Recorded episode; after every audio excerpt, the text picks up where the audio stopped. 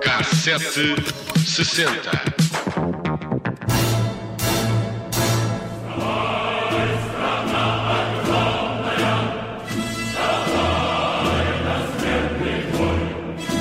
Numa altura em que a Rússia acusa a NATO de ter transformado a Ucrânia numa base militar russófi... russofóbica, deve ser assim. Deve ser assim. Uh, o cassete 60 foi procurar ao passado momentos impressos na história que mostram que isto, de uma forma ou de outra, é circular. O ministro dos Negócios Estrangeiros da Rússia afirmou há dias que o futuro da política externa passa por acabar com o domínio de Washington e dos países da Europa, marcado por interesses egoístas na vida internacional.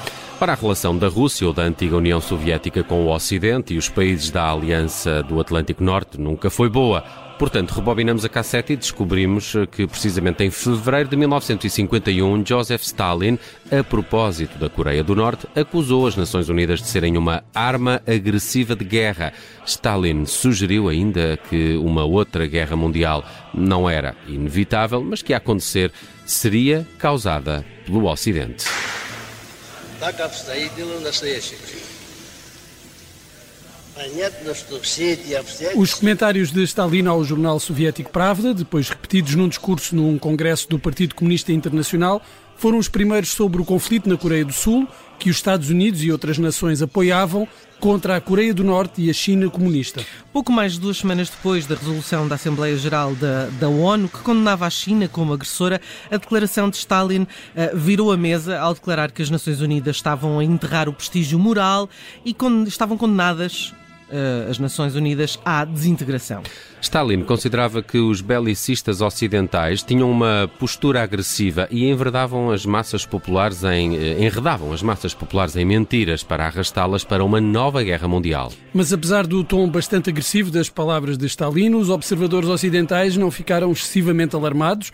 Os ataques à agressão ocidental eram bastante comuns e algumas autoridades em Washington contentavam-se com a afirmação do presidente soviético de que uma guerra mundial não era inevitável naquele momento. De facto, havia a sensação de que a denúncia de Stalin uh, sobre as ações das Nações Unidas, da NATO, eram, na verdade, uma forma velada de apontar para as negociações que a ONU poderia, de facto, levar a cabo. Os comentários de Stalin e o intenso escrutínio a que foram submetidos no Ocidente foram mais uma evidência de que na Guerra Fria, a guerra de palavras era, quando, era quase tão significativa como qualquer luta real. Uhum. Conclusão, isto não é de agora, foram eles, não fomos nós. Exato. Vocês é que são os maus, nós somos os bons. Mas é curioso porque e andamos nisto. se eu agora pusesse esta frase, a NATO é uma arma de guerra, eu acho que as pessoas diziam todas que era Oh, do Putin, não é? Isso foi ontem. Isso foi ontem, Claro, exato. sim. Não Há- foi, há- foi há 72 anos. 1951 e os paralelismos com a atual situação, aqui eh, recordados no cassete 60 de hoje da Judite França. Eu, entretanto, fui aqui viajar por algumas histórias deste 27 de fevereiro da cultura pop e vamos começar aqui a 27 de fevereiro de 2004, eh, porque neste dia um senhor que tinha um supermercado em Aspen, no Colorado, chamou a polícia porque estava um senhor dentro da sua loja a fazer compras e estava a usar uma máscara que lhe tapava toda a cara. Ora, Oh. ele achou isto muito suspeito, não é? Que, é- que é que hoje, aqui? hoje, hoje não. Hoje, se calhar, já não era. Não Também não sei suspeito. como é que seria a máscara, mas diz ele que tapava toda a cara. E chamou a polícia. A polícia lá chegou ao supermercado do senhor, identificou esse tal homem como sendo quem? Michael Jackson. Eh, estava só na cidade a fazer umas compras com os filhos.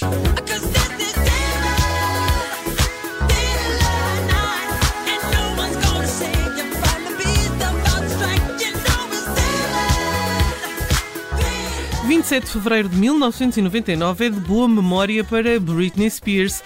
Nesse dia, a cantora chegou ao número 1 em Inglaterra com o sucesso Baby One More Time. A canção viria a ser a mais vendida desse ano no Reino Unido, apesar de ter sido originalmente escrita para as TLC. No entanto, não chegou a tempo de ser incluída no álbum Fan Mail e assim chegou à voz de Britney Spears.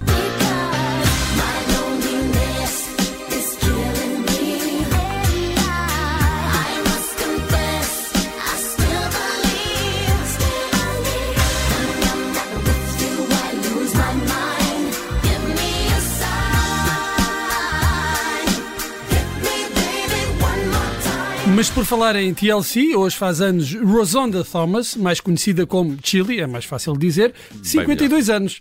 Com a Girls Band, esta cantora chegou por quatro vezes ao número 1 um dos Estados Unidos com os singles Waterfalls, No Scrubs, Unpretty e Creep.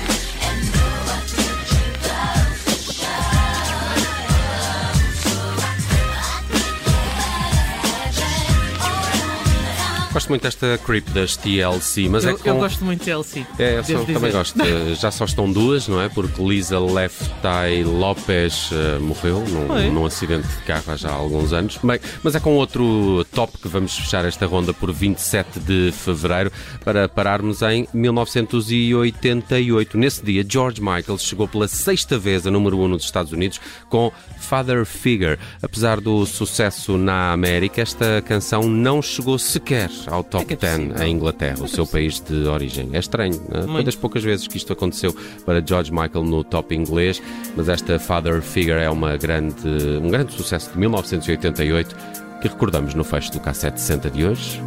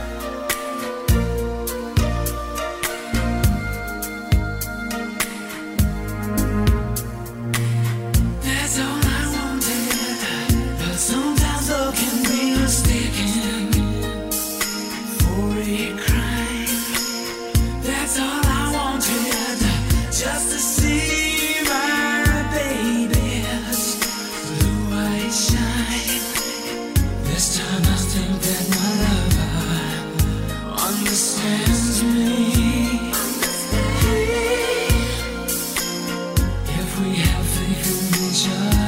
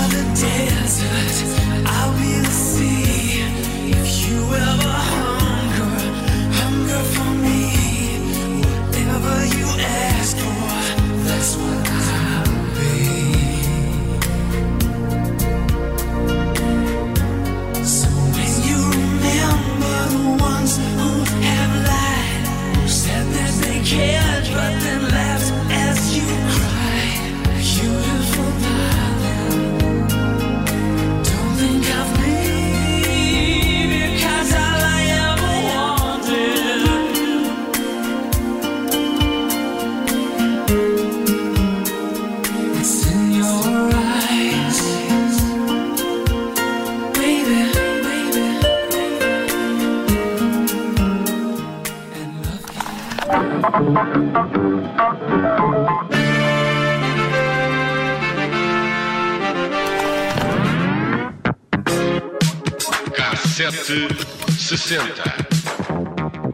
Rádio